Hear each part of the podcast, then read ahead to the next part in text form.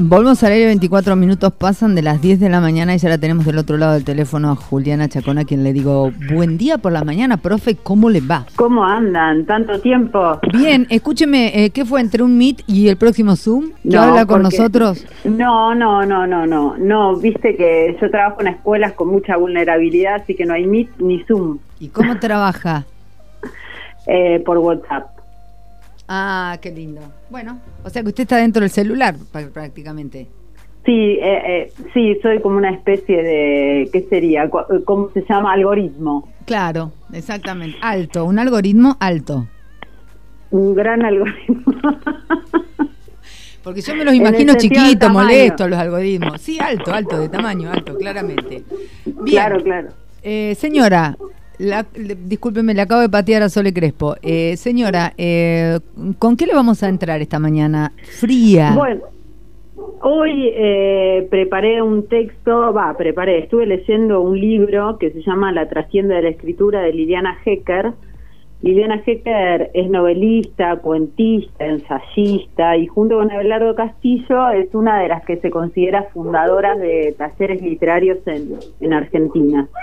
Eh, justamente porque ella, junto con, bueno, participó del- de, la revista El Escarabajo de Oro, que, estuvo en vigencia del 61 al 74, y del Or- Ornitorrinco, que también estuvo en vigencia del 77 al 86.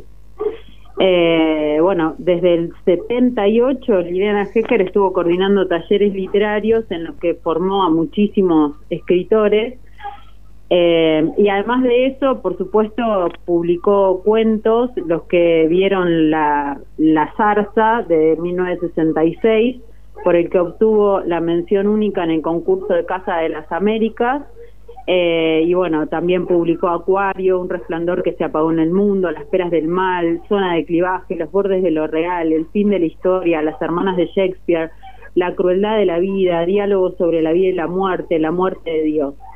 Y en 2016 Alfaguara publicó sus cuentos reunidos, eh, que bueno, es una obra que está traducida a muchísimos idiomas, por, y por este libro fue distinguida con el primer premio municipal, perdón, por este libro no, además fue distinguida por el primer premio municipal de novela y en 2014 el premio Conex de Platino y en 2018 el premio nacional de literatura en la categoría cuentos justamente por cuentos reunidos. O sea que, como verás, en, el currículum de esta gran escritora eh, aparece, digamos, una, una trayectoria ejemplar para, para los que se dedican a escribir y además tiene digamos, la, la generosidad de brindar sus conocimientos a otros escritores.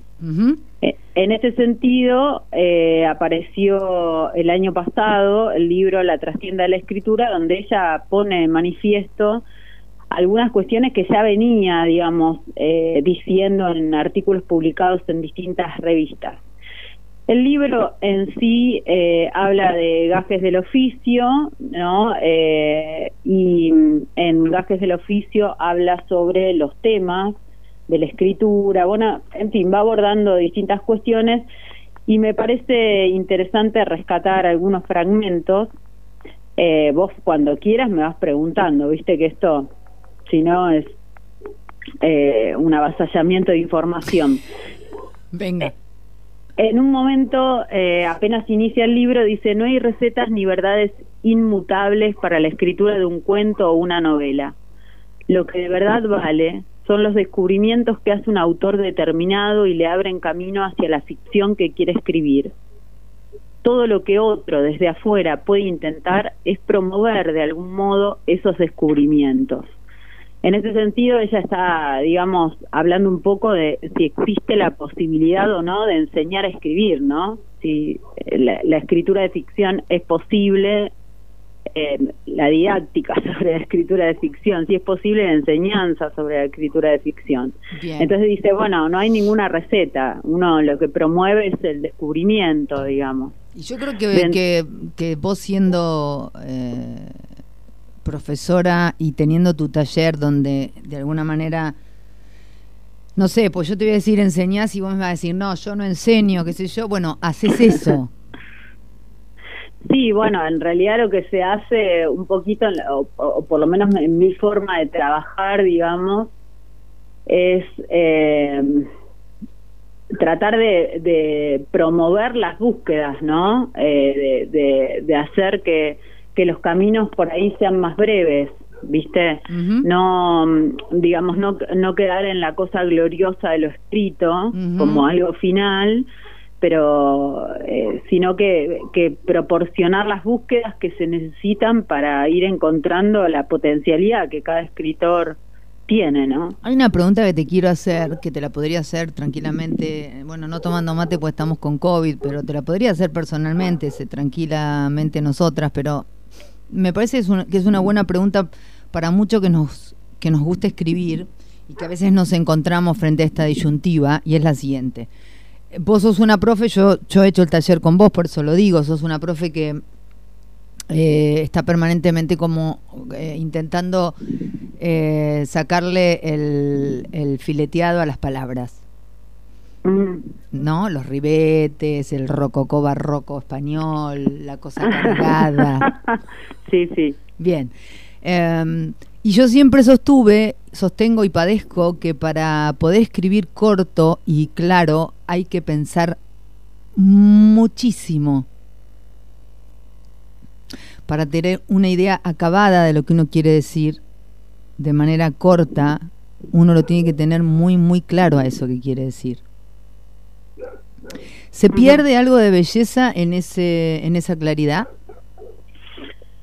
Eh, bueno, en realidad no yo creo que al revés, ¿no? Eh, pasa que, digamos, en el trabajo de la ficción uno en general está embaucado por la emocionalidad e inclusive por, por las cosas que nos van impactando en la vida y por, por la propia percepción del mundo, digamos, la ficción lo que viene a sostener es esa forma particular de ver el mundo y de alguna manera a veces estamos, digamos, imbuidos en esa emocionalidad, entonces eh, terminamos como eh, dejándonos endulzar el oído, ¿viste? Por lo que escribimos, pero a veces eso que a nosotros nos endulza el oído y que nos produce emocionalidad, a otro no, ¿no? Otro que está descargado de esas de esas vivencias o de esa forma particular de ver el mundo no llega a, a, conmoverse, claro. a ser atravesado por el texto, porque, bueno, el texto no dice más que para su propio autor. Bien. Disculpe la interrupción, ya está. Entonces, en, en, realidad, digamos, esto que vos decís de la brevedad o de las palabras, bueno, en, realidad es, el escritor trabaja con esa materia, entonces eh, hay algo, digamos, de lo ingenuo que tiene que romperse respecto al lenguaje, que es un legado, lo que siempre hablamos, ¿no? El lenguaje que recibimos como legado y, y que, bueno, a veces quebrantamos eh, desde, en la infancia, ¿no? Con palabras inventadas o, formas de decir el mundo y que después los adultos nos dicen, no, no, esto no es así, esto se llama, no es guau guau, es perro, eh, esto se dice de esta manera, esta palabra quiere decir tal cosa, ¿no? Entonces uno empieza como a socializar el lenguaje y dentro de eso social, digamos, tiene que encontrar la forma corruptiva de transformar el lenguaje en materia artística. No sé si se entiende, por ahí es medio abstracto. ¿Vos tenés un caramelo media hora por ahí, algo? Porque ¿Qué te metes? Cuando decís estas cosas, ¿qué te metes? Así yo también odio el caramelo media hora, si, si somos dos. Claro, no, asqueroso, asqueroso. Sí, terrible. Eh, sí, se entendió, se entendió, se entendió Perfecto. Liliana Hecker en una de, apenas inicia el libro dice bueno sobre qué temas no de dónde de dónde vienen los temas para escribir entonces ella dice los temas nos atraviesan nos aplastan nos tocan por la calle los espantamos como moscas los engullimos sin darnos cuenta acechan desde el pasado, desde una pesadilla, desde algo particular que nos han contado, asoman en una ocurrencia súbita, en algo que nos pasó ayer, en lo que tememos que nos ocurra mañana, en una frase casual que escuchamos en el colectivo en mitologías, en libros de historia o de botánica o de economía doméstica. Y más, mm, eh, digamos, un, un párrafo más abajo dice, el autor de ficciones se nutre de historias llamativas, ¿no? Es, esa idea de que el autor de ficciones se va a nutrir de esas historias, ¿viste? Cuando te dicen, che, no sabes lo que me pasó tal cosa.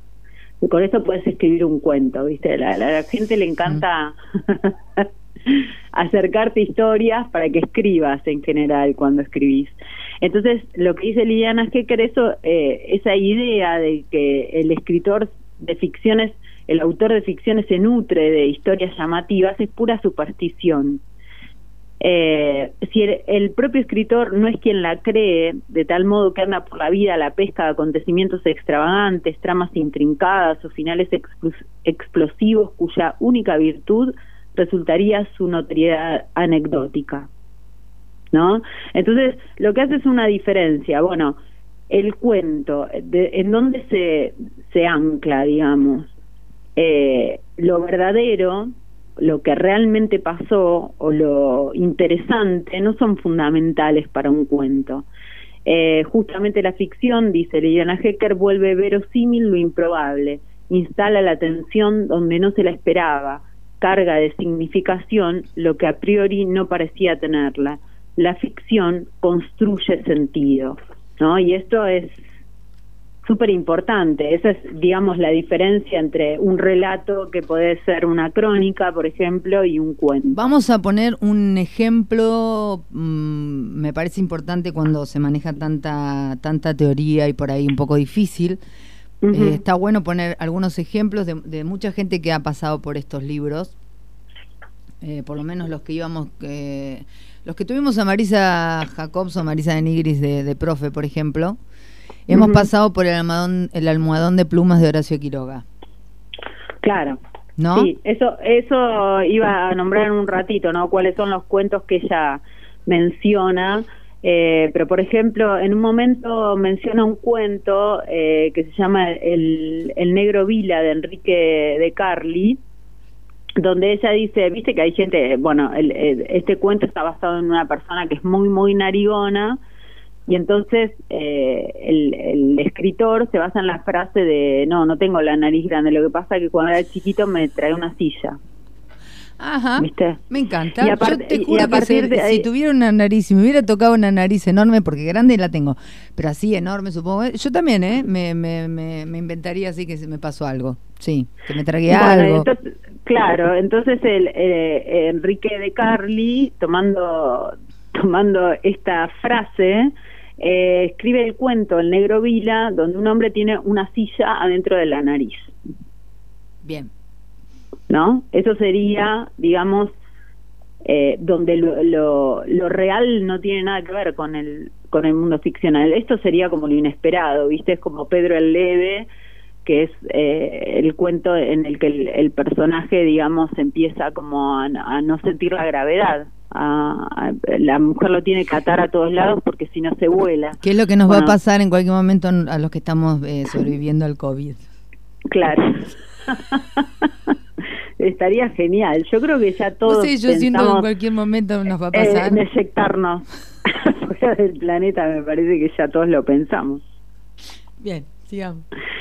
Eh, bien, después hay otra cuestión que era lo que vos hablabas hoy. Bueno, ¿y qué pasa con, bueno, yo me inspiré y, y escribí, ¿no? Y entonces, eh, llevada por la inspiración, eso ya está, ¿no? Entonces, eh, lo que de lo que habla Liliana Hecker es del estado de privilegio, ¿no? Hay momentos en los que estamos frente a un estado de privilegio donde algo las palabras parecen cantarle a una en una oreja y una sabe con todo el cuerpo que lo que está escribiendo tiene la música justa, el sentido exacto, la atención precisa que debe tener y entonces puede sin la menor vacilación soltar el freno y dejar rodar la locura. Estoy segura además de que en algunos escritores que en el mundo han sido esos estados mozartianos deben haberse dado con mayor frecuencia que en mi caso. ¿No?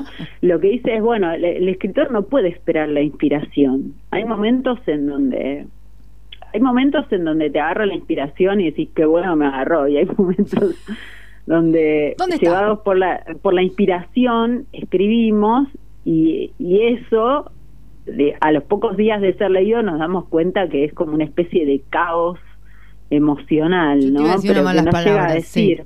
Hmm. Claro, no llega a decir, eh, digamos, mucho. Demasiado. Eh, claro, digamos que, que hay como prejuicios, eh, de alguna manera hay algunos prejuicios como que el escritor tiene que tener siempre el, el, don de escribir o el escritor es un ser inspirado, ¿no? O su trabajo es involuntario y entonces está bendecido por ese don. Entonces, frente a todo esto, eh, Liliana Hecker se, se va a, a, correr, ¿no? Dice, bueno, no, para, hay, hay un estado de trabajo del escritor, es un estado constante, el escritor constantemente está leyendo, constantemente está alerta frente a, a, los gestos de las personas, a las palabras que usan, a una frase que escucharon, a qué sé yo, estás ahora haciendo cola, ¿no? Porque tenés que hacer cola para todos lados, porque es la situación pandémica de hacer cola, y entonces escuchás una conversación a tus espaldas y eso después puede ser parte de lo que te dispare un relato o parte de una trama. Ese es el estado constante en el que en el que el escritor trabaja, no es que decís, bueno, voy a contar una historia X y, y ya, y la contaste y listo. A veces el proceso de escritura lleva muchísimo más tiempo del que uno cree. A veces un cuento puede llevar una década, ¿no? Y, y ser un cuento breve. Sí, y ser un escritor un poquito eh, o inseguro o, ¿cómo se dice? O demasiado pretencioso. No, no sé, no, no, ahí no estaría de acuerdo. Me parece que, o por lo menos en, en eh, por mi experiencia personal, e inclusive Liliana Hecker cuenta en, en este libro, en la trastienda de la escritura, varios ejemplos en su caso. Eh, a veces se te planta como una idea, ¿viste? Eh, bueno, no sé, yo siempre cuento la anécdota de, de, un cuento que escribí hace muchísimo, que se llamaba ¿Quién sacó la basura? que a mí se me ocurrió siete años antes de escribirlo. Y era alguien que, lo vuelvo a contar porque el público se renueva, diría Mirta. Este, eh, nada, era el personaje iba a, a poner la, la, bolsa de basura en el basurín de su vereda y el basurín estaba ocupado, ¿no? Cuando todavía no había containers y entonces el tipo quedaba como paralizado, alerta y paranoico respecto de quién había ocupado el basurín primero, tratando de descubrir cuáles eran los, cuál de todos los vecinos había ocupado su basurín, y después empieza a entrar en un estado de paranoia por el que supone que hay algo tremendo adentro de esa bolsa y que él va a ser considerado el propietario porque está dentro del basurín, ¿no? Y durante siete años yo no sabía por qué el personaje estaba tan paranoico, ¿no? Y qué, cuál era la sospecha que hacía que, que, que bueno, le, le, pasara todo eso y lo único que pasaba en el cuento era el tipo iba a sacar la basura y el basurín estaba ocupado. Y durante el, el, relato se me fue presentando inclusive en contra de mí misma, ¿no? Perdón el ejemplo egocéntrico, pero es de lo No, no, nosotros eso no, no funciona, Juli. Eh, no, no, pero bueno. Ni te expliques. Gracias. Eh, la cuestión es que ese personaje, eh, cuando, cuando finalmente logró escribir el cuento, lo que descubre adentro de la bolsa que está ocupando su basurín es un cadáver. Entonces, temiendo de que lo acusen de un asesinato, se lo come. entonces, en contra de mi propia voluntad, porque yo no tenía ganas de escribir un cuento sobre canibalismo, más, me parecía espeluznante no quería, ¿no? Y tuve que dejar que, que, digamos, esa percepción que había tenido o esa idea que había tenido siete años antes saliera, porque era una, un, obstáculo, me, me obstaculizaba para seguir escribiendo otra cosa. ¿Esteban lo musicalizó? Porque no. va, va una eternidad, esperé. Va entre cañas. Claro, bueno hay ejemplos innumerables de, cuentos que han tardado 20 años en escribir, ¿no? Es, muy interesante quienes puedan acceder a este libro, a la trascienda de la escritura, que lo lean si se dedican a escribir, porque ella da ejemplos de sí misma, de cómo fue pensando y procesando y, y tomando de distintas situaciones cosas para armar capaz un solo cuento, ¿no? Lógico. Así que es súper interesante. ¿Y dónde está el cuento ese? Eh El, cuento, el, el, cuento mío, ahí por ahí, viste, yo perdí muchas cosas eh, por rupturas de computadoras, por, por bueno, por pérdidas generales. Pero lo tenés, Juli. Ese sí lo tengo, lo tengo. Igual es un cuento que no me llega a convencer, viste, eh, no por no por lo que sucede, porque bueno, ya me perdoné a mí misma. ya pasé por el trance de decir, bueno, sí, hablemos de canibalismo, pero hay algo en la hay algo en el en, en la propia el propio tiempo y, y digamos en lo que el texto mismo dice que no todavía no no, no ha llegado a su mejor versión. Bueno, escucha. anda ahí medio escondido. Ah, bueno, entonces si yo te digo que, que un día lo traigas y lo compartas con nosotros, no me vas a dar bola. Bueno, capaz dentro de un tiempo logra su versión definitiva y, puedo. Bien, perfecto. Eh, pues, yo te diría que te pongas. Bueno, pero para, para retomar esto que vos me decís, voy a tomar otro aspecto del, del libro que se llama La corrección como acto creador. Y mm, en, en este apartado, Liliana Hecker habla acerca de, de la corrección, ¿no? Bueno, habla del el primer texto escrito, digamos, al que nosotros nosotros cuando escribimos hablamos del primer borrador, es como un accidente, ¿viste? Eh, después hay que trabajar sobre ese texto y es ahí donde aparece la corrección, que no es corregir faltas de ortografía o un punto o una coma, ¿no? Eh, corregir va más allá de lo reglado, eh, va, va más allá de, de, las normas de la Real Academia Española, ¿no?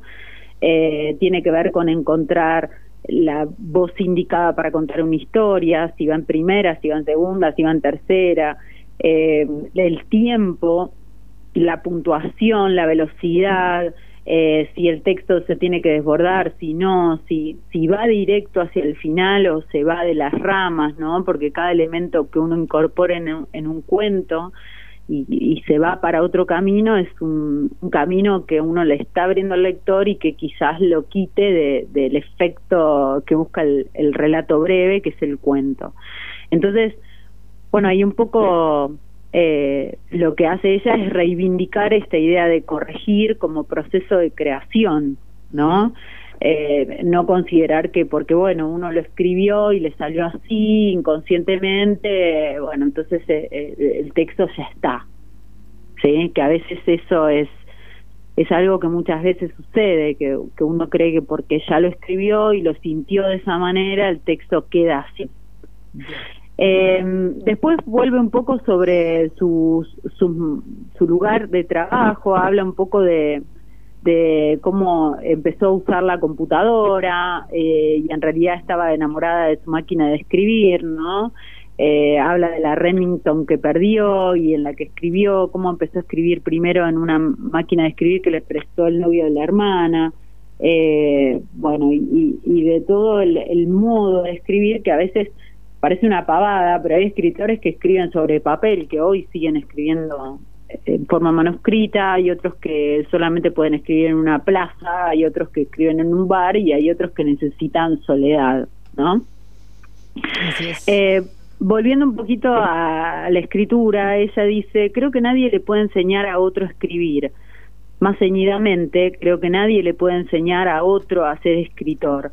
Pero también creo que todo escritor, por caminos complejos y diversos, aprende su oficio descubre las posibilidades del lenguaje y las trampas de la sintaxis, intuitiva o racionalmente, acaba sabiendo qué escribir. Ahora voy a matarte, dijo. No es lo mismo que escribir. Dijo que ahora iba a matarlo y que es necesario saber qué se quiere decir, qué escalofrío o impresión estética o ilusión de distanciamiento se quiere provocar para elegir una u otra forma. En este aspecto el taller es en el mejor de los casos ese aprendizaje, actúa como catalizador, acelera o ilumina ciertos procesos, permite develar mecanismos que tal vez sin una mirada desde afuera se tardaría largo tiempo en escribir. En cuanto a la locura personal, o más cordialmente a la forma personal de ver el mundo, suele estar conformada desde la adolescencia sin necesidad de maestros. La cuestión es de qué manera eso nebulosamente significativo o intenso en mi interior va a tener significación e intensidad a la luz de las palabras. Ahí está el real problema de la escritura y sus infinitas resoluciones si quieren una búsqueda y un trabajo. Eh, lo que sencillamente creo es que algunos secretos del trabajo y esa búsqueda son comunicables, dice, ¿no? Hablando un poco de, de, esta idea de enseñar o no enseñar a escribir, obviamente vuelve a repetir a lo largo de todo el libro que, que no hay recetas y que lo que el taller propicia, digamos, es de alguna manera el encuentro con lectores, donde todos los los demás compañeros de taller pasan a ser lectores y ayudan a potenciar eh, la, propia escritura. Bueno, el, libro de La trastienda de la escritura va pasando por, por distintos aspectos, ¿no? Eh, me interesaría recuperar un poco algunos cuentos que ella por ahí eh, va va citando para, para dar ejemplos, ¿no? Cita cuentos de Abelardo Castillo, eh, da ejemplos de libros eh, hechos por encargo que logran, digamos, porque a veces eso también es otra cuestión, ¿no? ¿Qué pasa con los escritores que escriben por encargo? Bueno, eh, ¿qué pasa cuando un escritor alguien lo llama y le dice, che, necesito que escribas un cuento para que integre tal cosa o sobre tal temática? ¿Qué debe hacer el escritor si se transforma en una especie de, de mercantilista de la literatura? No, ella lo que dice es, bueno, si en el encargo hay algo que me conmueve, puedo escribirlo, si no me conmueve, no, ¿no? Si puedo en eso que me están encargando encontrar algo de lo que a mí me, me increpa y me conmueve, entonces sí puedo. Así da el ejemplo de Matar a un niño de Stig Dagerman, que es un cuento por encargo, eh, también habla de cuentos cómicos como Te cuento cómo eras el último otoño de Bernardo Jobson, habla de corte de pelo de Ring Lardner eh, respecto de, de, qué persona usar o un día perfecto para el pez banana, eh, da ejemplos de sus propios cuentos como La llave, eh, habla de eh, escena en el parque de Ricardo Mariño en el uso de, de una segunda persona que en realidad ella dice que está como proyectando una, el uso de la primera. Eh, bueno, habla de, de Hemingway, habla de La espera de Borges, de Papá Noel duerme en casa de Samantha Schweblin, de Axolotl de Cortázar, para ver, eh, eh, ella va dando distintos ejemplos, ¿no? Por ejemplo, para ver cómo se inician los cuentos, qué, qué, qué pasa en el inicio, si se está auspiciando el final. Ella dice que, y lo mismo dice Abelardo Castillo, ¿no? Que en el inicio de todo cuento ya está el final, y que si no estuviera, bueno, o no, o no se inicia ahí el cuento o algo está fallando porque el, cuento tiene que ser como un camino directo. Eh, da ejemplos de Ambrose Bierce, eh, ¿qué más? A ver, eh, Los asesinos de Hemingway, El frasquito verde de Kenneth Miller, Un hombre bueno es difícil de encontrar de Flannery O'Connor, El hermano mayor de Castillo, el, bueno, eh, cantidad de ejemplos donde los escritores pueden ir a leer desde principios eh, del relato, cómo iniciar un relato, hasta el final, cómo se resuelve el final de un relato o el uso de los diálogos, ¿no? eh, lo que ella termina diciendo es como, eh, leo una partecita, alimentarse de la realidad no implica ser esclavo de ellas, moldear esa ese material prodigioso e infinito que es lo real, que es lo vivido y componer con ese material un hecho literario, eso es lo que puede un escritor con su propia experiencia. Bueno, va, digamos, es una, el, el libro La trastienda de la escritura es un, taller, ¿no? Eh, no desde el punto de vista, por ejemplo, ella no cree en la escritura de consignas, eh, dice que bueno que, en realidad cada escritor tiene que sondear sus propias temáticas. A veces los en los talleres se da una consigna no como para tratar de establecer un obstáculo y que cada uno de los talleristas lo pueda salvar y pueda eh, encontrar su propia voz para decirlo eh, bueno ella está dice que al principio lo intentaba pero que ya no, ah ¿Lo intentaba hacer o, dar? Intentaba dar en los talleres de ella consignas, pero después finalmente dejó de hacerlo. Bien. Eh, bueno, después habla de, digamos, retoma el concepto de Edgar Allan Poe de la unidad de efecto. Eh, se pone a discutir un poco con esta idea de Cortázar de que la novela gana por puntos y el cuento gana por knockout, que esa es la, la frase más conocida de Cortázar respecto de la escritura, claro, ella dice, bueno, hay cuentos que ganan por puntos y hay cuentos que sí ganan por knockout. Toma el consejo de Chekhov, eh, dice, si dijiste en el comienzo que había un rifle colgado en la pared, inevitablemente debe ser descolgado, si no va a ser disparado, no debería haber sido puesto ahí. Y ella dice, bueno, pero por ahí... Pero es arbitrario eso. Claro. Muy eso Es lo que, eso es lo que dice Liliana Hecker. Dice, bueno, supongamos que hay una una pelea entrañable entre dos hermanos que se odian desde siempre y el rifle está colgado ahí y el más débil o, o, el más poderoso de los hermanos piensa en matar al hermano con el rifle pero no llega a descolgarlo. Eso también sería un relato, no es que estaría mal, sino que el cuento ganaría por puntos justamente en todo lo que este hermano va pensando en cómo, en cómo matar al otro y finalmente desiste y sigue en, su lugar de sumiso frente al poder del otro. Bien. Esto es como, como una idea que siempre aparece, eh, bueno, ¿qué, elementos entran dentro de un cuento y cuáles no. ¿no? Cuál historia se te va, se te va. ¿sí? Entonces, bueno, eh, eso es lo que, esa es la particularidad que tiene el cuento, ¿no? que todas las disgregaciones que aparezcan tienen que tener que ver con el con el final no pueden irse a otra historia si no serían dos cuentos o tres no tal cual eh, bueno después habla del final cerrado del final abierto eh, en fin va va nombrando cantidad de de, de cuestiones como por ejemplo inclusive la puntuación habla de la puntuación como la cadencia propia del texto, la música, si querés, propia del texto, eh, como esto no hay que dejarlo nunca en manos exclusivas del editor, eh, o tampoco escribir sin comas ni puntos porque, bueno, después que otro lo ubique, porque en realidad ahí está todo, pero que si uno pone un punto o una coma tiene que saber por qué la está poniendo, ¿no? Tiene que poder defenderlo, si no lo puede defender es porque algo está fallando.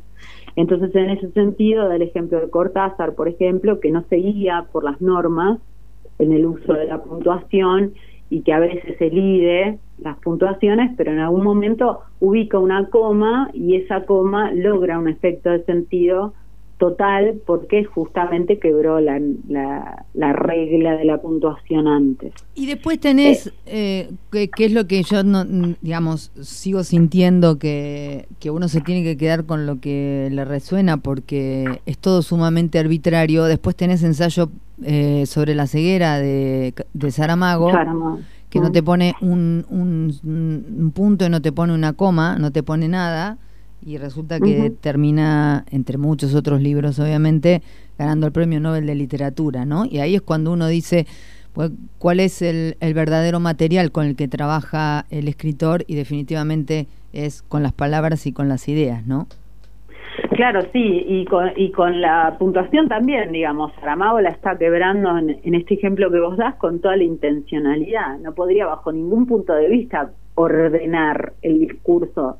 No vamos a, a contar el final de ensayo sobre la ceguera, pero o, no la no la develemos, eh, no, develemos el no la spoilemos. No la spoilemos, pero en realidad si si Saramago hubiese puesto la puntuación normativa sería un esperpento. Vos imaginate leyendo el caos que propone esa historia ordenadamente ese caos necesita el del desorden discursivo y además de lo vertiginoso, ¿no? Cuando no tiene puntuación no puedes parar de leer. Eso también, ¿no? Afirmativo. Eh, otro ejemplo para, para le pones la pausa o le pones la pausa vos. Claro. Tu pausa, tu punto, tu punto aparte. Sí, pero no cortas la lectura. Exacto. No la puedes cortar. Eh, lo, lo que sí están proponiendo estos escritores es como volver al texto más vertiginoso, ¿no? Hacerlo como una especie de caída al abismo. Es lo que pasa con No se culpe a nadie de Cortázar, no sé si te acordás de ese cuento donde el personaje se va a poner un, un suéter y no puede y queda atrapado en el suéter no cuento cómo sigue porque nunca te pasó Juli. pero al final toda la vida me sigue pasando. Te sigue pasando soy una ah, torpe. Perfecto. Soy no, torpe. no, porque a mí me pasa también a veces que me saco las dos a la vez y quedo ahí enroscada dando vueltas y tengo que pedir ayuda. Claro sí. sí sí sí, y bueno y, y en este cuento Cortázar Cortázar al, al final del cuento para justamente proponer esa cosa vertiginosa eh, en la que el mismo personaje está enredado adentro del pullover, justamente la, la puntuación se vuelve de la misma manera vertiginosa. ¿no? Eh, la acción tiene en, en el cuento el digamos su correlato con el con el tempo de la acción parece perdón que lo digo así pero es como bueno a ver correr si el personaje va a correr entonces, ¿cómo tendría que ser la puntuación si el personaje viene huyendo de un asesino? Si lo cuento desde el lado del que está huyendo, el texto tendría que ser absolutamente vertiginoso, porque no sabe finalmente si va a lograr huir o no del asesino. Entonces, de alguna manera, no puedo darle el orden normativo, ordenado, del lenguaje de la Real Academia Española. Tengo que quebrarlo, tengo que hacer de eso un hecho artístico, tengo que generar el efecto estético. Y bueno, en cambio, si hay un personaje mirando a través de la ventana, como nada pasa durante la pandemia, y bueno, lo vertiginoso será otra cosa. Tal cual. O nada, ¿no? Será más estático. Eh, Juli, eh, ¿te puedo hacer un regalo? Sí. Y cortamos y seguimos el martes que viene. Eh, te, puedo regalar a vos y a los oyentes telegramas de Julio Cortázar? Hablando justamente de la puntuación. Dice, una esperanza cambió con su hermana los siguientes telegramas de Ramos Mejía a Viedma. Mayúscula, todo. Olvidaste sepia canario, coma, estúpida, punto.